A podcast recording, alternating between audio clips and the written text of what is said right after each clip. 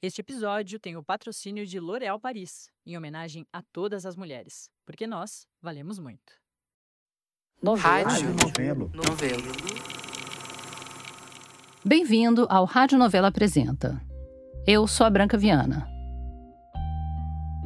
A gente fica muito mais tranquila na vida quando as coisas estão definidas, né?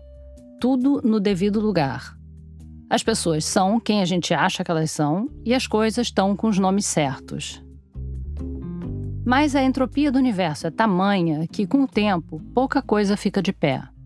Nem as coisas, nem as pessoas, nem a gente mesma. Nessa semana, a gente traz duas histórias de definições em transformação. Quem conta a primeira é a Natália Silva. No dia em que a Gaia Passarelli fez 10 anos, ela recebeu um presente de aniversário com um sigilo de 30 anos. Ela ia ter que esperar o triplo do que ela tinha vivido até ali para poder botar as mãos num livro que tinha uma carta dentro. Então, a carta, quem me deu foi minha tia-avó, irmã do meu avô, a tia Eucleia. Quando eu fiz 10 anos, ela me deu esse livro, que está aqui, Cores e Palavras, do José Paulo Moreira da Fonseca. É um livro de arte e que tem uma carta escrita na folha de rosto, numa letra bem miudinha, que ela escreveu e entregou para minha mãe, falando: "Você guarda e dá de presente para a Gaia quando a Gaia completar 40 anos". E a mãe da Gaia cumpriu a promessa. Guardou o livro durante todos esses anos, carregou ele para lá e para cá em mudanças de casa e entregou ele para a Gaia em 2017, quando ela fez 40 anos. Ela guardou esse tempo todo, me entregou. E eu fiz, putz, já tinha acontecido tanta coisa. Eu não sei se eu quero ler. Será que eu quero ler? E não leu. Agora a Gaia tá com 45 anos e o livro continuava lá, fechado, com a carta dentro. Ela contou essa parte da história no Twitter, de ter recebido a carta e deixado ela guardada. Um monte de gente curiosa respondeu dizendo óbvio: vai lá ler a carta agora e volta aqui para contar pra gente. Mas eu, que sou uma pessoa profissionalmente curiosa, falei: não. Quem vai dar esse furo de reportagem desse sigilo de 30 anos sou eu. Eu tomei coragem, em nome do ofício jornalístico, e mandei uma mensagem para Gaia. Comecei bem, errando o nome dela. Oi, Gaia, tudo bom? É... Então, o podcast é uma coisa um pouco difícil de explicar. Chamei ela de Gaia, sem acento, mas é Gaia, com acento no i. Contei o que era o Rádio Novelo Apresenta, o podcast meio difícil de explicar, e perguntei se ela não queria ler a carta comigo. Primeiro, ela me mandou uma mensagem explicando que era Gaia, com acento no i. Depois, ela me mandou um áudio. Oi, Natália, tudo bom? É, que loucura! É, mas sim, acho que sim. É, a gente pode falar sobre isso, sim. Acho que serve, na verdade, até como um incentivo para eu ler a carta, né? Em nome do jornalismo, eu peguei o gravador e fui até a casa da Gaia para dar um incentivo. Oi, tudo bom? Tudo bom e você? Licença, prazer. Ela mora num apartamento que fica no térreo, que é bem espaçoso, cheio de móveis e objetos que claramente não saíram de uma loja de decoração qualquer, sabe? Ela é tipo aquelas pessoas que vão fazendo um garimpo cuidadoso, sem pressa, em várias lojas de vários lugares diferentes. É o tipo de casa onde você entra e consegue sacar quem mora ali sem pensar muito, sabe? Na sala, em cima de uma mesa de madeira grande, eu vi o livro. Ela tinha postado uma foto da capa no Twitter e eu reconheci. Cores e Palavras, do João Paulo Moreira da Fonseca. A capa é quase toda cinza, a não ser por uma pintura de uma varanda com os tons de azul e marrom. A gente sentou na mesa, eu e a Gaia, uma de frente para outra, com o livro no meio. E ele ficou ali, fechado, por umas três horas. Porque eu não queria que ela abrisse antes de eu conseguir entender o que aconteceu naqueles 30 anos, para ela manter aquele livro ali fechado. Em vez de abrir logo e ler a carta. E eu queria entender que tipo de pessoa faria isso. Eu comecei pela pergunta mais básica: por que o acento no i? Gaia com acento no i é uma invenção da minha mãe. A mãe da Gaia, bem hippie, queria que ela tivesse um nome diferente. Podia ter sido Gaia. Porque Gaia é a entidade grega da Terra, né, que representa a Terra. Mas ela botou um acento e virou Gaia. Nada convencional. para combinar com o resto da vida nada convencional que ela e o pai da Gaia levavam. Jovens músicos bem, bem libertários, assim. Que engravidaram sem planejar, mas aconteceu. Em 1977, a Gaia veio ao mundo. De um jeito bem alternativo também. Eu nasci de parto Leboyer na Clínica Tobias, em São Paulo. Parto Leboyer é um tipo de parto no escuro, com temperatura controlada, luzes controladas, um ambiente controlado, que a ideia é que a criança faça a passagem do útero materno para o mundo da forma menos traumática possível. Só que a passagem da Gaia do útero para o mundo acabou sendo bem traumática. Poucas horas depois dela nascer, um tio dela, que era médico, sacou que tinha alguma coisa errada. Identificou os sintomas, falou que essa criança tem meningite, ela precisa ir para um hospital, ela precisa sair da maternidade e ir para um hospital agora, senão ela não vai passar de algumas horas. Isso não foi culpa do parto alternativo.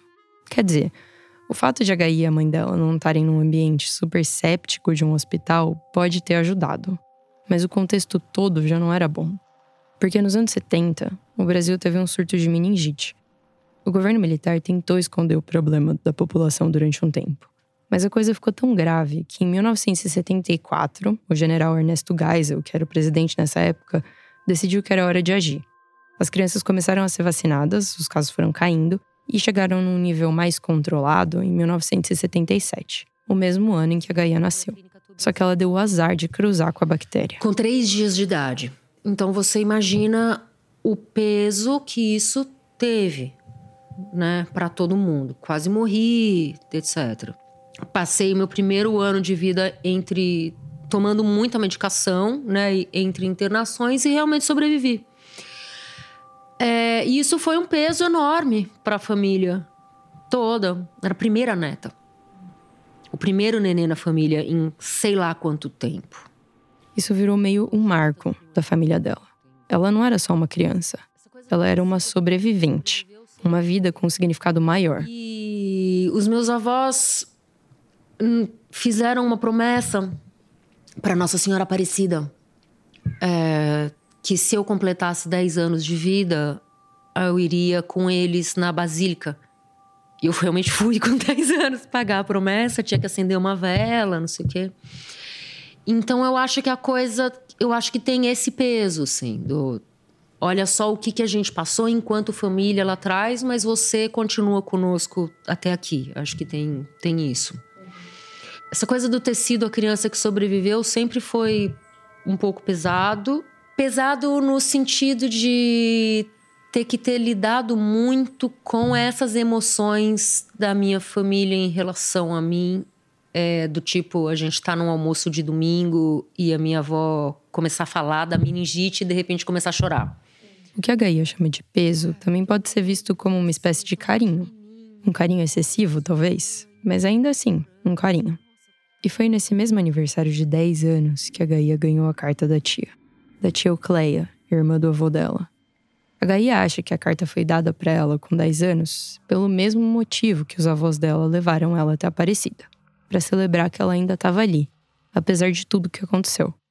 A tia Eucleia era próxima da Gaia nessa época. Ela era tia descolada da Gaia, que já era bem descolada. Ela era muito, ah, muito jovial, muito animada, muito engraçada. Ah, ela era aeromoça, bicho. Então ela era sempre cheia de histórias, sempre tinha chegado de algum lugar, de alguma viagem, sempre tinha presente. Mas eu lembro disso dela ser uma mulher moderna. E eu só fui descobrir depois de muitos anos depois, depois que ela já tinha falecido, eu nunca soube que ela era lésbica. E eu não sei o quanto isso também era um drama familiar ou não, porque não era falado quando eu era criança. Mas, enfim, gente, eu sou de 1977, eu cresci nos anos 80, era diferente. E estranho. Não que hoje esteja ótimo, mas acho que era pior. A Gaia lembra que a tia dela sempre tinha uma amiga por perto. Uma amiga que ficava um tempo na casa dela, aparecia nos encontros de família, ia nas viagens de férias e depois sumia. E aí aparecia outra amiga próxima nesse mesmo esquema. Provavelmente eram namoradas que a tia nunca pôde ou nunca quis apresentar. E anos depois, quando ela já tinha crescido para entender, as duas já não eram mais tão próximas. Primeiro teve um distanciamento natural. A gente se afasta um pouco da família quando cresce mesmo.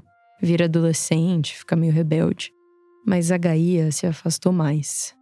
Ela foi uma adolescente rebelde de verdade, que deu problema de verdade para a família. Eu fui uma adolescente muito difícil, é, que a gente chamaria de delinquente juvenil. fugi da escola, fugi de casa, enfim. Tudo que é permitido e não é permitido aprontar na adolescência, eu, a partir dos 13 anos, fui embora.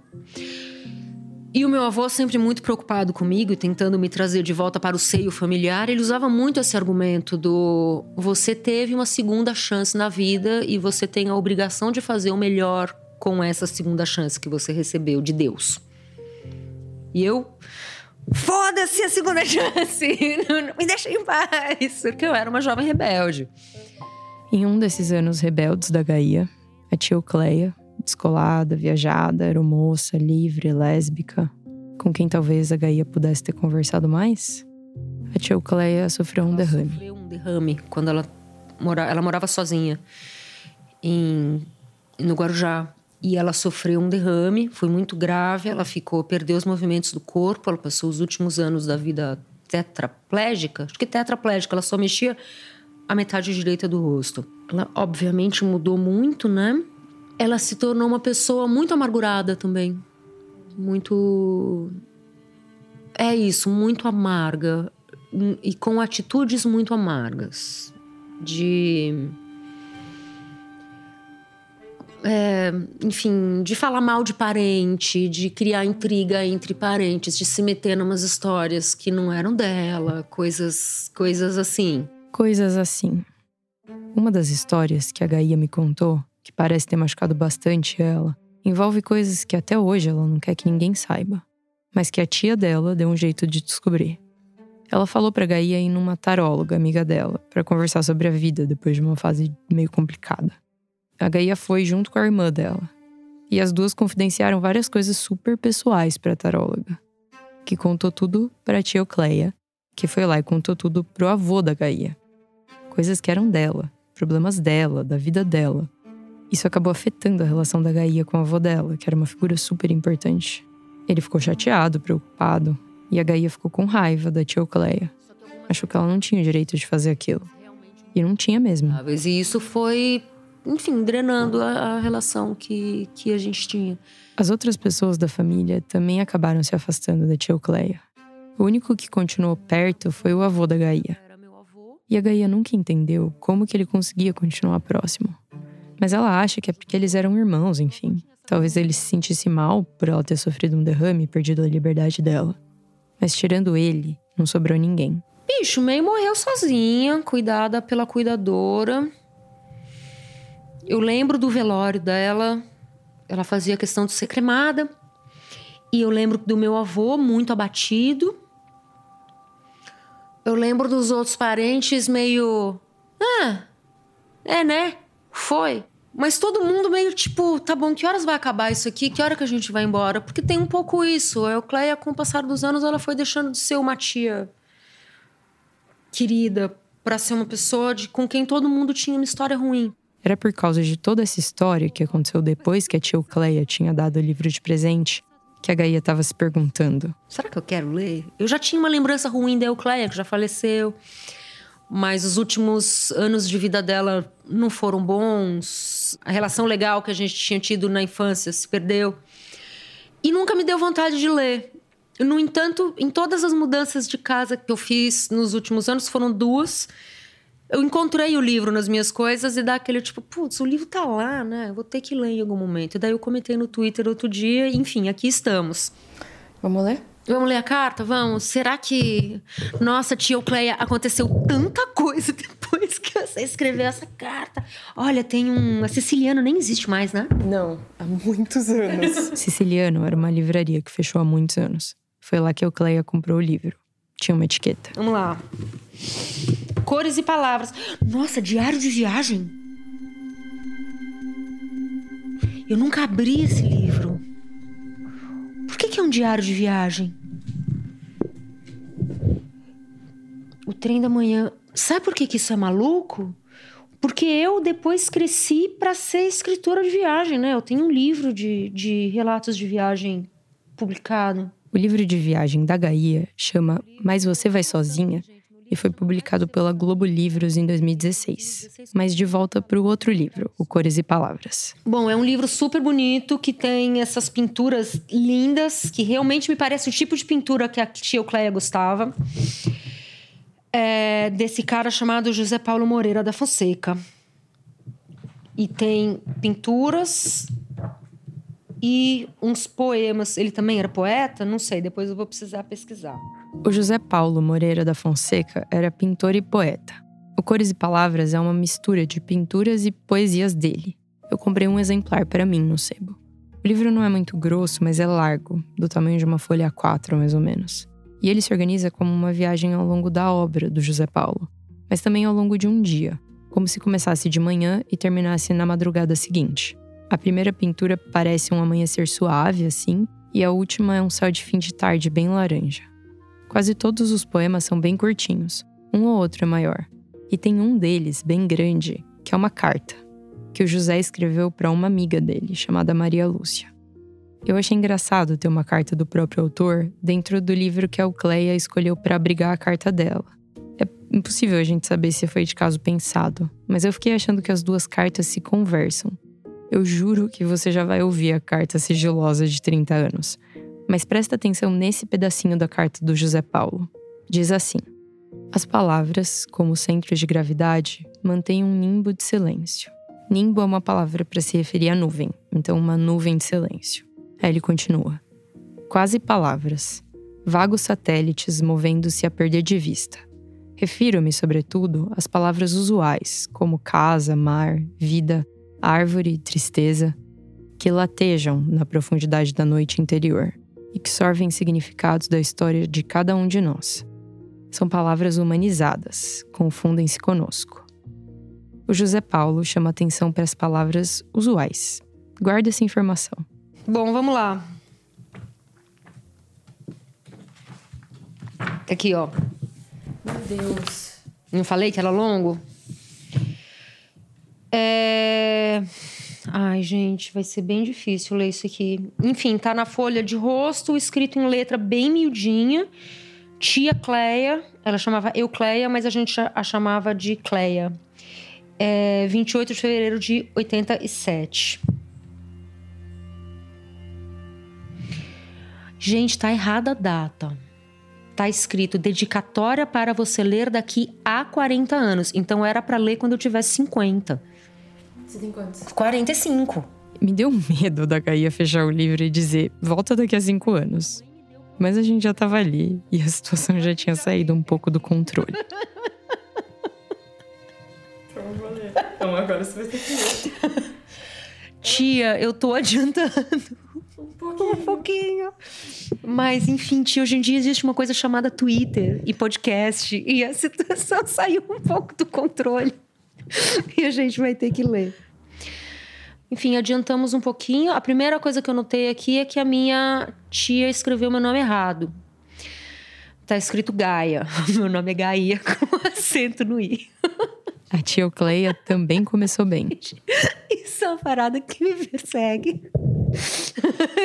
Mas tudo bem, tia, não tem problema. Vamos lá. Gaia, pessoinha linda e maravilhosa por dentro e por fora.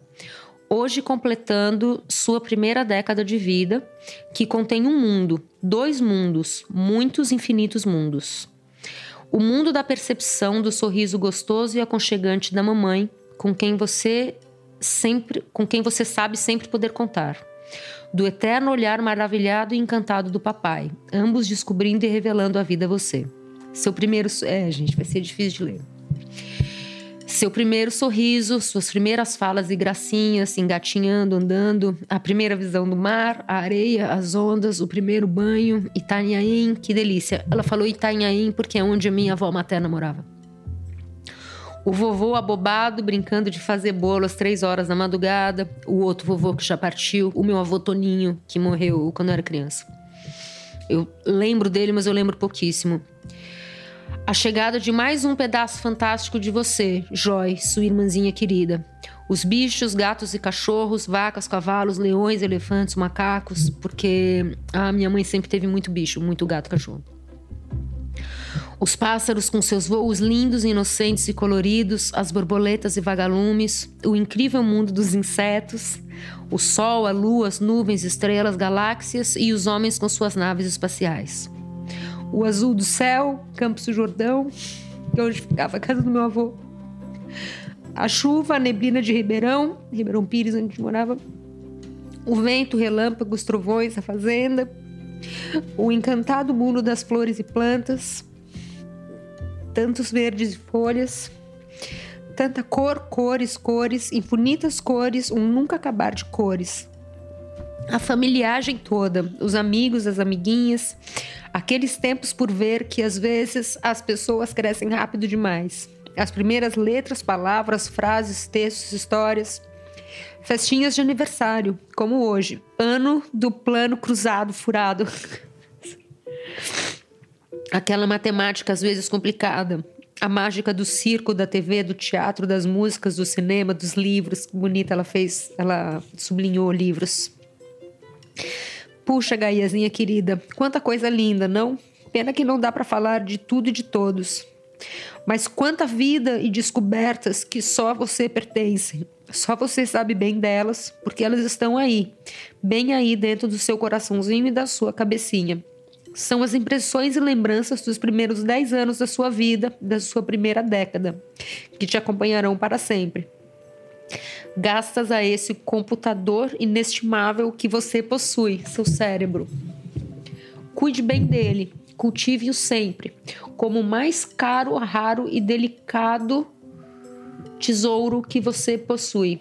Ele te revelará maravilhas. É uma máquina encantadora, mágica e poderosa que te fará viajar por esse mundo que você começa a descobrir através dos cinco restritos sentidos chamados de beta: tato, paladar, olfato, ouvido e visão. Horas, atenção, se você cuidar com respeito, carinho, amor e zelo desse teu cérebrozinho, você vai sentir que ele vai crescer, crescer, crescer e te projetar a mundos tão encantados que você hoje nem pode imaginar que existam. Eu sei que você chegará lá. Parabéns pelos seus 10 lindos primeiros anos, meu anjo. Alegria e encanto. Da sua tia Eucleia. São Paulo, 28 de fevereiro de 87. Brasil, América do Sul, Oceano Atlântico, planeta Terra, nossa nave mãe, sistema solar, Via Láctea infinito. A gente ficou um pouco em silêncio depois disso. Emocionadas as duas, mas por motivos diferentes.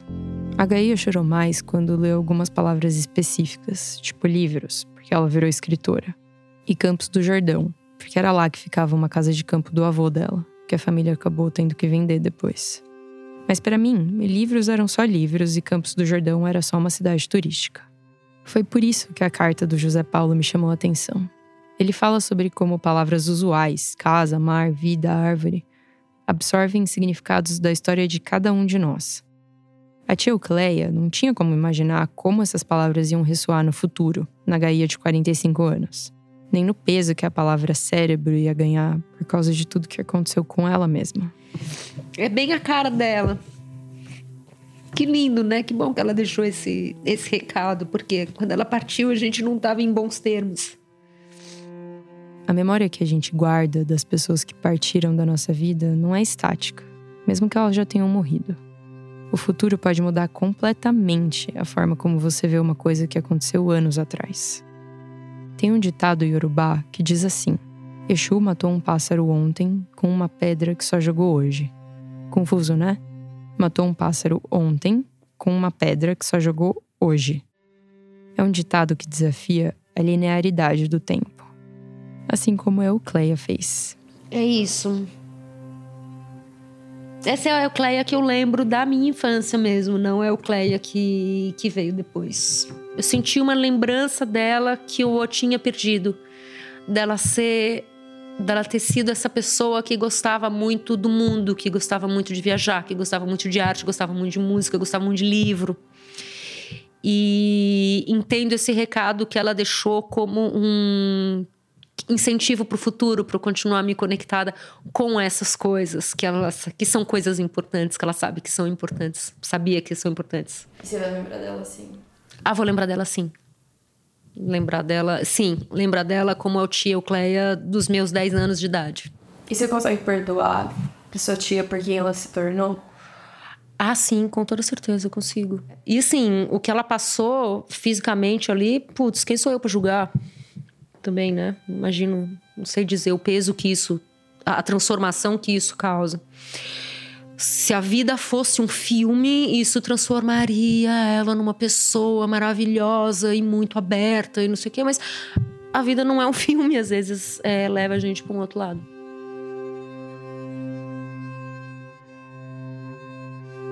Essa foi a Natália Silva, produtora da Novelo. Já já a gente volta. Liberdade é pouco. O que eu desejo ainda não tem nome. A Larissa Benevenuto, estilista da modelo Letícia Muniz, vive essas palavras de Clarice Lispector todos os dias.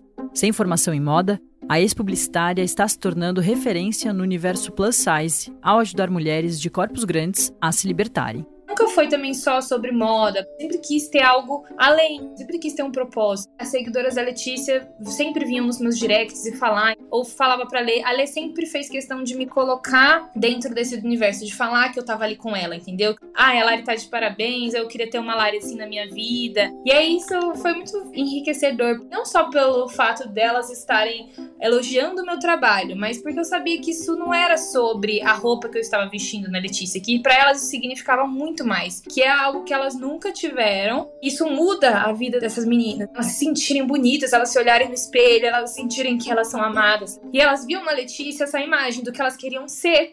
A Lari nunca teve muita clareza sobre qual profissão seguir, mas sabia que queria transformar a vida das pessoas de alguma forma. Foi estando atenta às seguidoras da amiga criadora de conteúdo que a estilista entendeu que esse caminho era o do acesso do público plus size a peças refinadas e mais baratas. A última das nossas coleções foi a mais ousada, porque a gente sempre quis trazer algo mais palpável para elas, não só uma referência. E aí a gente via elas mostrando como elas estavam felizes, como elas tinham coragem de sair de casa para as festas e se sentirem bonitas e especiais. Eram peças acessíveis, não fazia sentido criar peças a um valor que elas não teriam acesso, que fosse alto. A gente queria que elas tivessem os mesmos acessos que uma pessoa de corpo padrão tem. A gente queria trazer moda para elas. Você encontra mais do trabalho dela no Instagram, no @laribenevenuto.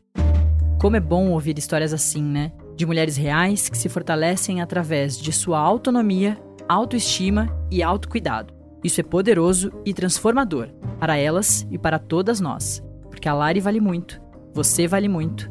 Nós valemos muito. L'Oréal Paris. Vem aí o novo podcast da revista Piauí. A água que está faltando aqui na periferia do sítio histórico de Olinda é a água que está sobrando na piscina da elite lá de Boa Viagem. Minha sensação é que a senhora nasceu, cresceu e viveu um pouco de todas as desigualdades e hoje a senhora combate todas elas. Eu sou mãe de muitos filhos, uma cuidadora, né?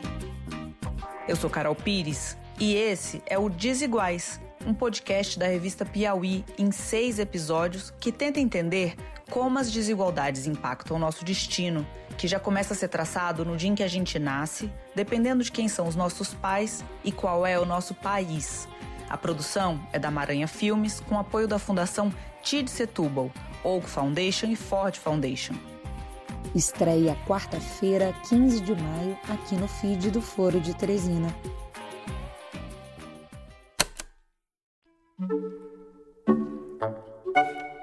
A nossa segunda história de hoje tem a ver com definições em dois sentidos: como se definir e como ser definido pelos outros. Se definir é um processo que pode levar a vida toda, já ser definido pelos outros pode acontecer num segundo, no tempo que leva para dizer alô. Com vocês, a repórter Dani Avelar. Uma vez, quando eu tinha uns 5 anos, eu atendi o telefone e a pessoa do outro lado da linha me chamou de princesa. Na época eu achei graça. Hoje, eu só queria que isso acontecesse mais vezes. Não literalmente, quer dizer, Eu não sou obcecada por princesas, tipo a Damaris Alves, que sempre dá um jeito de falar de Frozen. O desenho Frozen eu assisti, ele é um desenho bonito. Eu até cantei muita música. Livre estou. Não é isso. Tanto faz as princesas. O que eu queria é que a pessoa do outro lado da linha acertasse a minha identidade de gênero. Eu queria que bastasse um alô para deixar claro que eu sou a Dani e não o Dani. Eu queria conseguir entrar num táxi, dar bom dia, boa tarde, boa noite e não ter medo de ser agredida porque o taxista percebeu alguma coisa diferente na minha voz. Alguma coisa que não encaixa na ideia dele de como as pessoas deviam ser. É complicado abrir a boca para falar e ver uma expressão de confusão no rosto de quem me escuta. Na hora, eu sei o que essa pessoa tá pensando. É um homem? É uma mulher? No caminho entre o dia em que eu fui chamada de princesa e hoje, teve uma puberdade. E a puberdade costuma ser um período confuso na vida das pessoas. No meu caso, eu entrei com uma voz fina, voz de criança, né? E saí do outro lado com uma voz grossa. O que não era um problema. Até o momento em que eu me toquei que o meu jeito de existir nesse mundo era outro. E que minha voz não combinava com ela, com a travesti que eu sou. Depois que eu comecei o meu processo de transição de gênero, eu fui percebendo que esse lance da voz não era um problema só meu. Eu sou jornalista. Um tempo atrás, eu entrevistei um cara de 17 anos que estava fazendo a transição dele, usando testosterona. Um hormônio que, entre outras coisas, acaba engrossando a voz. Mas a testosterona teve um efeito colateral. O cabelo dele começou a cair muito. Então ele parou de tomar a testosterona durante um tempo. Ele estava num limbo ali, sem saber o que fazer. E na hora dele dar a entrevista, ele estava tão desconfortável com a própria voz que ele só topou conversar por mensagem de texto. Não era só que ele não queria que eu ouvisse a voz dele, ele não queria se escutar também. É uma questão de disforia causada pela voz. Disforia é o termo que a gente usa para descrever o desconforto que uma pessoa sente pelo descompasso entre as características corporais dela e a identidade de gênero dela, com a forma como ela se enxerga. O moço que eu ia entrevistar estava sofrendo com essa disforia que ele sentia toda vez que abria a boca. Eu mesma cheguei a tentar consertar a minha voz, entre aspas. Ali no começo da minha transição, eu fiz sessões de fonoaudiologia para deixar minha voz mais aguda. Se você fizer exercícios vocais, isso pode aumentar a amplitude tonal, deixar você mais próximo do som da sua identidade de gênero. Eu não sentia tanta diferença, mas as pessoas próximas diziam que sentiam. Só que, depois de um tempo, eu comecei a sacar que, pelo menos no meu caso, a minha voz nunca ia caber perfeitamente na caixinha do que a sociedade entende como feminina porque é uma caixinha realmente muito pequena. Quanto mais eu parava para pensar sobre ela, menor ela parecia. Então eu parei de tentar. Não é que eu não gosto da minha voz, não é que eu desisti dela. Pelo contrário, eu sempre gostei de música desde pequena, mas eu nunca me sentia vontade para cantar. Eu nem sabia dizer porquê. Mas depois da transição, isso mudou. Agora, eu uso os exercícios que eu aprendi com a minha fono para aquecer a voz antes de cantar. Dá para dizer que a transição ajudou a soltar a minha voz, mesmo que não seja a voz que as pessoas esperam de mim. Dani, é... eu nunca tive grandes problemas com a minha voz pós-transição. Problemas, eu digo, questões, assim, sabe? Inseguranças relacionadas à minha voz, assim, falada pelo menos, né? Antes da transição, sim. Essa é Olivia Lopes, ela é atriz, roteirista e cantora. A Olivia sempre gostou de cantar.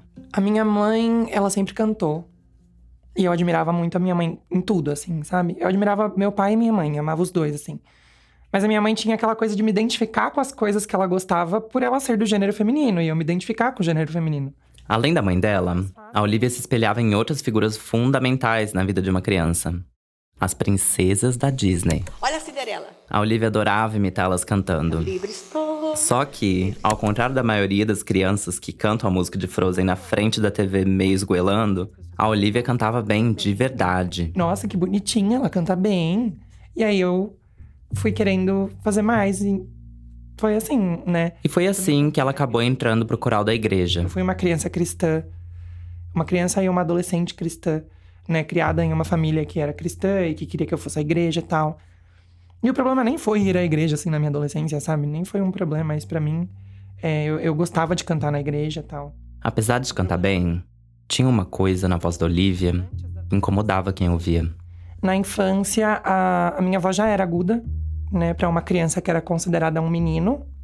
Mas eu me lembro que eu gostava da minha voz ser aguda, apesar dela causar incômodo nas outras pessoas. Diziam que eu tinha que falar igual menino, né, igual homem, que eu não estava me expressando como um menino, e isso gerava grandes problemas na minha família, porque a minha família sempre foi bastante conservadora. Eu nunca fui agredida fisicamente por conta disso, mas a repressão ela esteve presente desde o primeiro momento, assim, sabe? Desde que eu me entendo por gente, eu me sinto reprimida, a não agir de tal maneira, não fazer tal coisa, não brinque com tal brinquedo, não pegue essas coisas, não faça isso, não faça aquilo, fale de, sabe? E a minha voz, ela participou disso. A gente já falou aqui da disforia, né? Do desconforto que uma pessoa pode ter com o próprio corpo, com a própria voz. Mas não era a Olivia que não gostava da voz dela. Eram os outros. A família, as pessoas da igreja, isso também tem nome e rima com disforia. Transfobia. Sim, sempre houve. Sempre tentaram colocar a minha voz em um lugar mais grave do que ela, do que ela é. Ou do que ela era, né? Ou até mesmo do que eu queria. Se eu quisesse experimentar, tipo, tons mais agudos, assim, isso nem, nem me era permitido, sabe? Não, porque essa aqui é a voz das meninas. E ter a voz parecida com a das meninas não era exatamente um problema para ela. Eu não sabia que eu era trans eu sabia que eu não queria ser um menino. Nesse mundo da infância da Olivia, só existiam esses dois times: meninos e meninas. Se ela não queria ser menino. Eu me lembro de na adolescência, com 15, 16 anos, eu procurar hormônios na internet. E eu não sabia que eu era trans. Mas sabe o que eu queria? Tipo, eu comecei a procurar sobre os hormônios porque eu queria. Eu não queria desenvolver as características masculinas. Tipo, eu queria parar aquilo. Sabe? Eu queria ter, sim, as características das meninas. Na puberdade, aconteceu com Olivia o que acontece com as pessoas com cromossomo XY nessa fase: uma explosão de testosterona. Ela desenvolveu características masculinas, mais altura, mais largura, mais pelos e uma voz mais grossa. Mas, no caso dela, nem tanto. Na adolescência, eu acho que as pessoas simplesmente desistiram de chamar atenção por isso, tirando os meninos né, da escola, assim, os meninos da escola sempre pegaram muito pesado comigo em relação à minha voz. Sempre fizeram piadas do jeito que a minha risada soava, né? Então, se eu desse uma risada dentro da sala, um dos meninos imitava a minha risada, assim, e todos caíam na gargalhada, né? Mas isso não me fez querer, talvez, mudar o registro vocal, porque eu, eu gostava da minha voz. Então, foi assim que eu segui. A Olivia ainda não sabia o que isso tudo significava.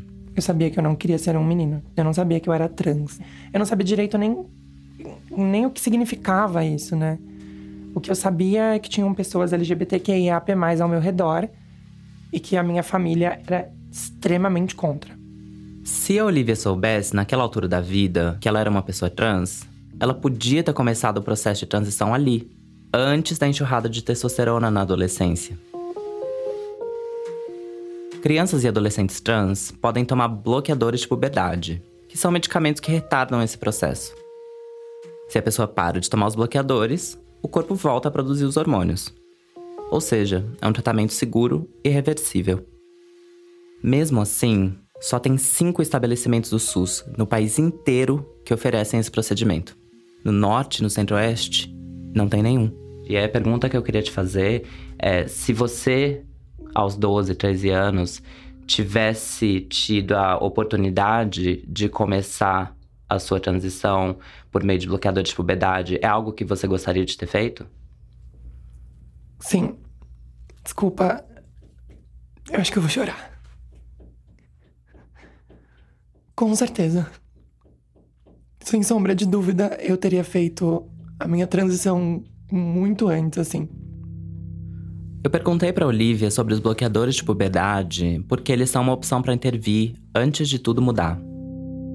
Depois da adolescência, não tem como fazer o relógio do corpo andar para trás. desfazer o que os hormônios fizeram. Você tem menos opções.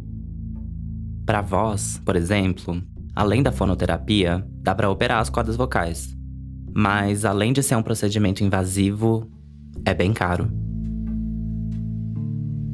Se os bloqueadores de puberdade estivessem disponíveis quando a Olivia era criança, se ela pudesse ter se entendido enquanto trans, se a família dela soubesse disso e aceitasse a identidade dela. São muito cis, né? A história podia ter sido outra. A Olivia podia ter ficado com a voz que ela gostava. Eu podia ter ficado com a minha voz de princesa. Mas, assim como eu, a Olivia só começou a transição bem depois da adolescência.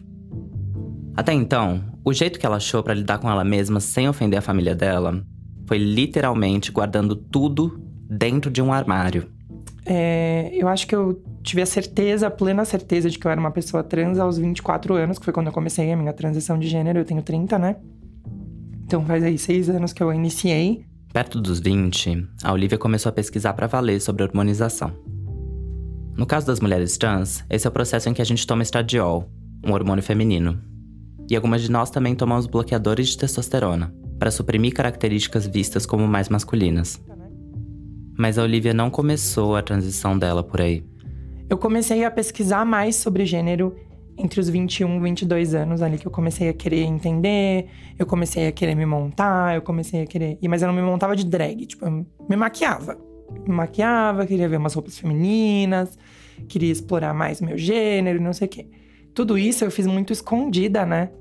Porque eu ainda morava com a minha família, até os 24 anos eu morei com a minha família. Então tudo isso era muito escondido. Eu contei com a ajuda de amigos que escondiam as minhas roupas, minhas maquiagens, eu deixava escondidíssima, assim. A Olivia guardava esses adereços todos dela, principalmente na casa dos amigos. Mas tinha uma coisa que ela fazia questão de guardar com ela: o primeiro salto alto.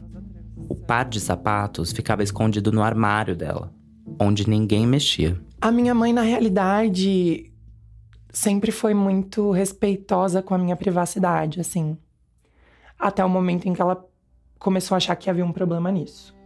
Quando a mãe da Olivia sacou que tinha alguma coisa acontecendo e viu problema nisso, ela começou a fuçar nas coisas da Olivia.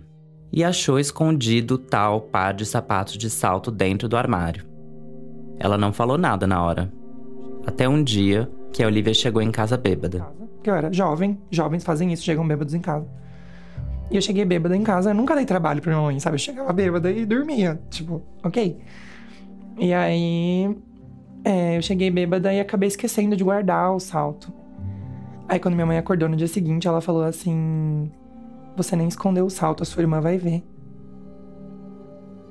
Eu acho melhor você procurar um lugar para você, porque aqui não dá mais. Esse foi o dia que minha mãe me expulsou de casa. Eu considero que eu fui expulsa, mesmo que ela não tenha falado para eu sair naquele momento. Eu considero que eu fui expulsa, mas ela já sabia onde ficava, ela sabia até depois ela depois que eu tinha guardado o salto, né? Ela sabia até onde ele ficava, assim, sabe? Mas esse foi o dia que minha mãe me, me expulsou de casa, assim, que eu por um descuido deixei aparecer que eu era uma pessoa é. trans, né? Literalmente, enquanto tava dentro do armário, tava tudo bem. É, né? exatamente, assim, enquanto enquanto essas coisas estão guardadas, né? Enquanto, enquanto ninguém fala sobre o assunto, né? Tá tudo bem, assim. A Olivia adora salto. E eu sou meio obcecada, por motivos óbvios, com o jeito como a transfobia funciona. Na história da Olivia, é tudo tão literal que fica didático. Enquanto a Olivia de verdade estava dentro do armário, de boca fechada, estava tudo bem. O problema começou quando ela deixou escapar a voz, o salto, a Olivia. Quando ficou difícil para os outros entenderem de que lado da linha ou em que time ela estava. Então, depois desse dia do salto, a Olivia teve que sair de casa e começou o processo de transição. E nesse intervalo de tempo, entre ela sair de casa e a gente sentar para conversar, a minha vida e a dela se cruzaram. A primeira vez que eu vi a Olivia foi num palco. Não num palco real, num palco virtual. Era pandemia. Eu tava em casa em 2020 e fazia pouco tempo que eu tinha entendido que eu também era uma travesti.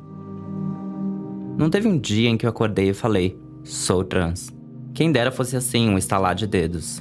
Talvez fosse mais fácil. Mas foi um processo. É um processo.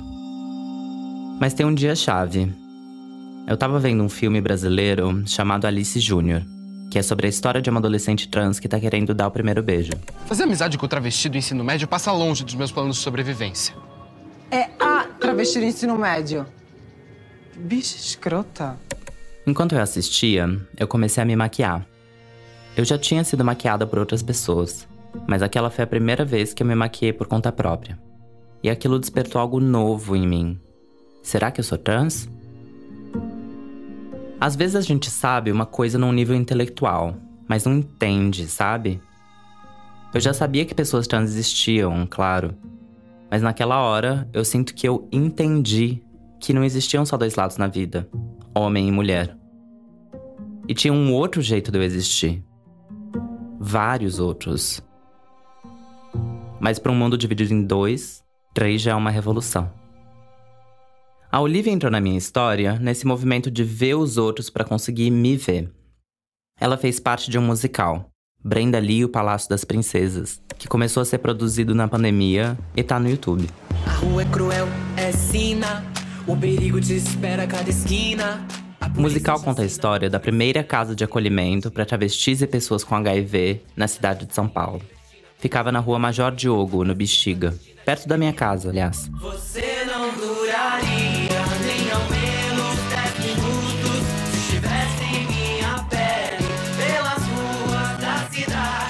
O Palácio das Princesas virou uma espécie de santuário da comunidade LGBTQIA, numa época em que as travestis eram caçadas, literalmente mesmo, pela polícia, que prendia elas com a desculpa de conter o avanço do HIV. A polícia nos persegue, nos tortura e nos mata. Brenda Lee era o nome da dona dessa casa, da travesti que acolheu todas as outras. Chamei jornalistas aqui hoje para denunciar o assassinato de travestis aqui em São Paulo. Quando eu vi o musical, eu me senti acolhida também.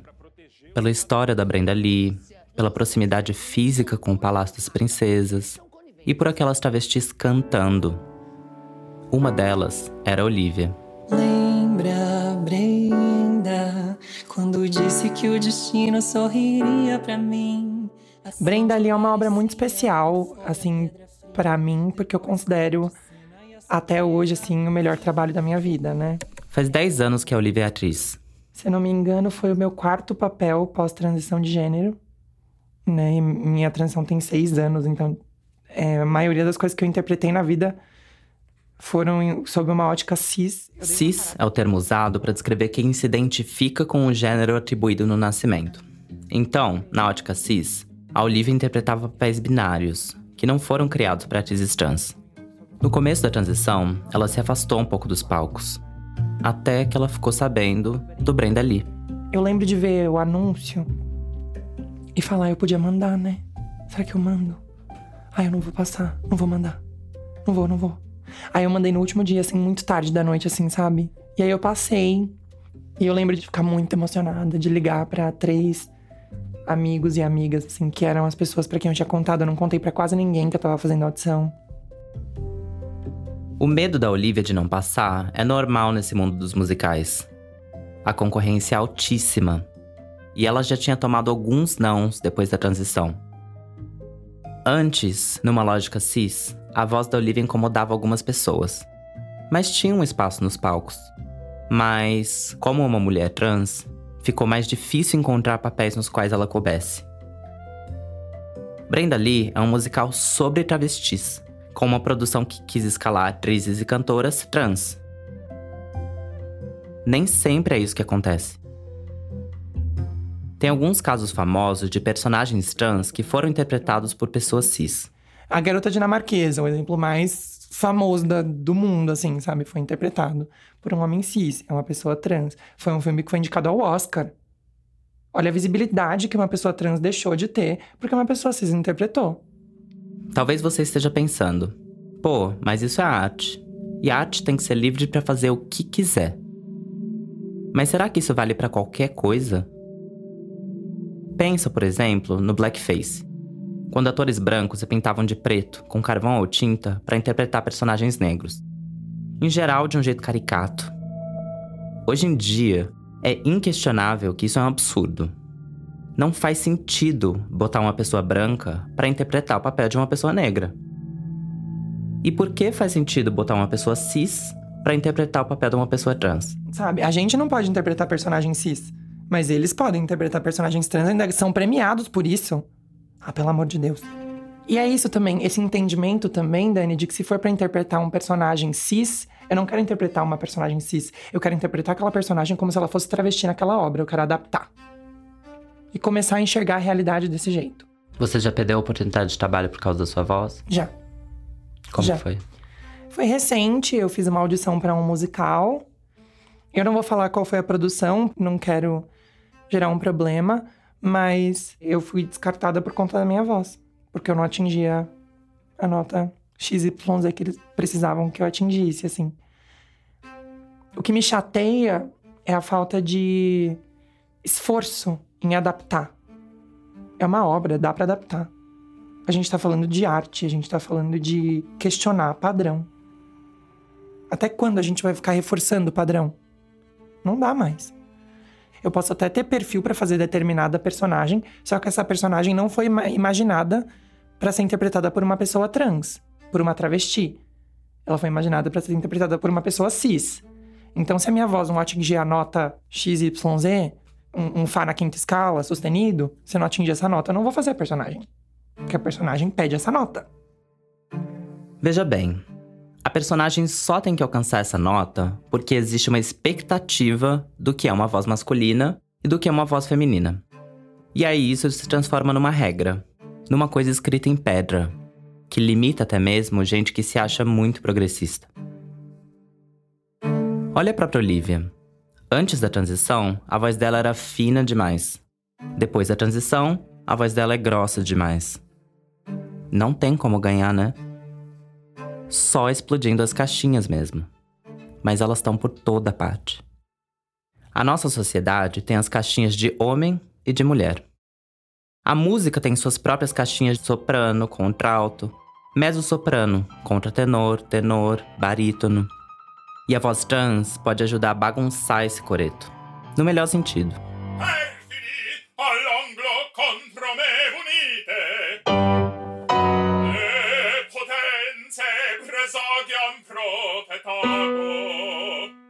Essa é a voz da Lúcia Lucas, a primeira pessoa trans a fazer um papel principal numa ópera nos Estados Unidos. Antes da transição, ela era barítona, que é a segunda categoria mais baixa, mais grave das vozes masculinas, entre aspas. E depois da transição, a voz dela é barítona também. Por que não? A Lúcia já fez papéis numa ótica cis.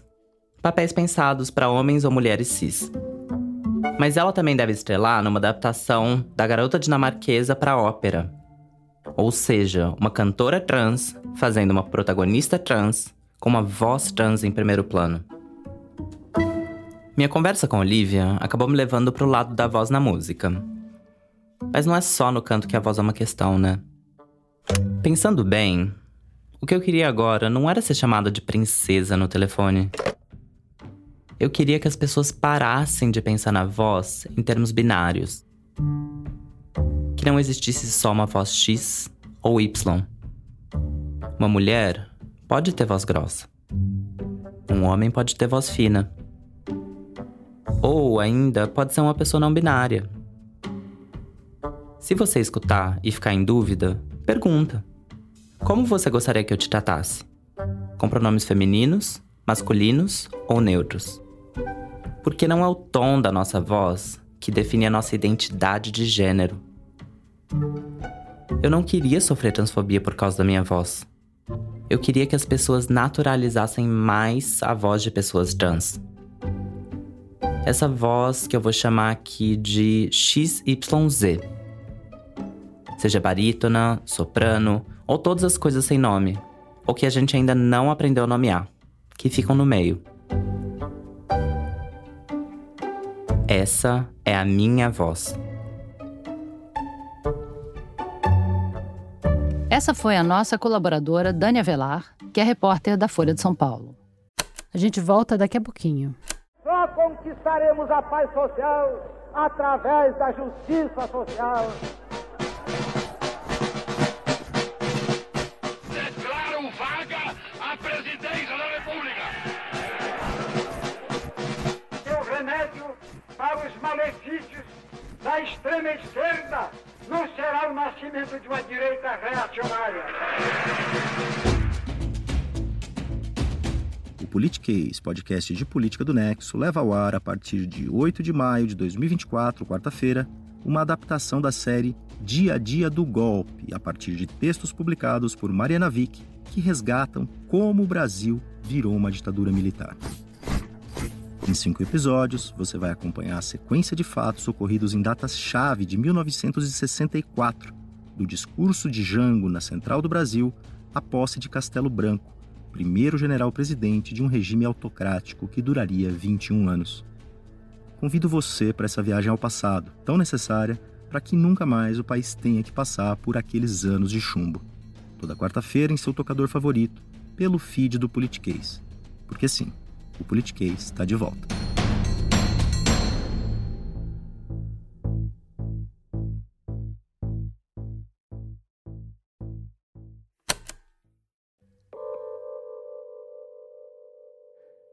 Obrigada por ouvir o Rádio Novelo Apresenta. Não deixa de seguir o programa no seu tocador de podcast preferido para você não perder nenhum episódio.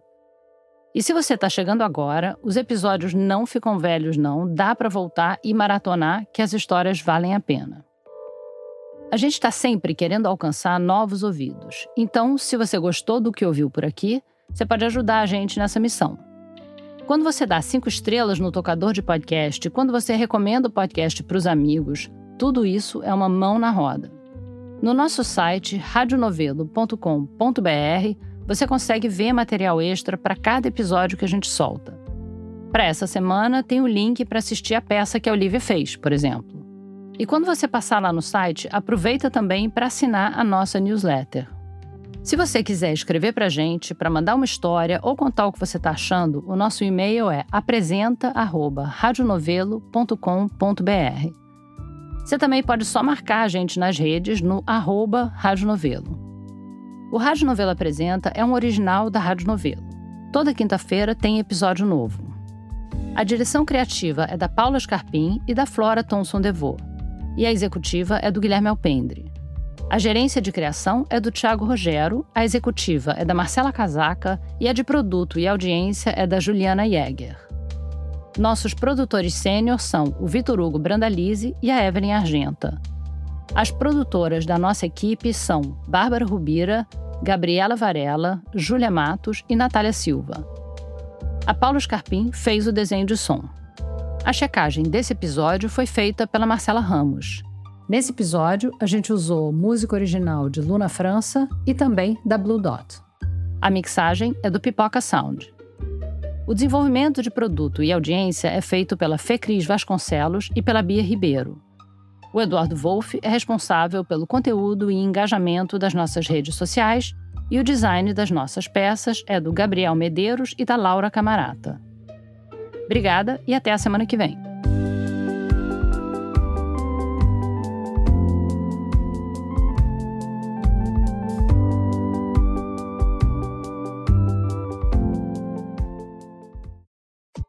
Muita gente virou ouvinte do Rádio Novelo Apresenta porque gostou do primeiro podcast original da Rádio Novelo, O Praia dos Ossos. É o seu caso também? Já ouviu o Praia? Mas e o Crime e Castigo? Você já ouviu? O Crime e Castigo é uma espécie de spin-off do Praia dos Ossos, porque quando a gente lançou o Praia, a gente ficou muito surpresa com a quantidade de mensagens punitivistas que a gente recebia nas redes de que o Doca Street, o assassino da Ângela Diniz, devia ter pegado prisão perpétua, ou até defendendo a pena de morte. Com essa pulga atrás da orelha, a gente foi atrás de entender melhor como funciona o sistema penal e quais são as alternativas a ele. Conversando com vítimas, parentes, ofensores, pesquisadores do direito. Procura aí Crime e Castigo no seu aplicativo de podcasts preferido ou vai no nosso site radionovelo.com.br e depois escreve para cá contando o que você achou.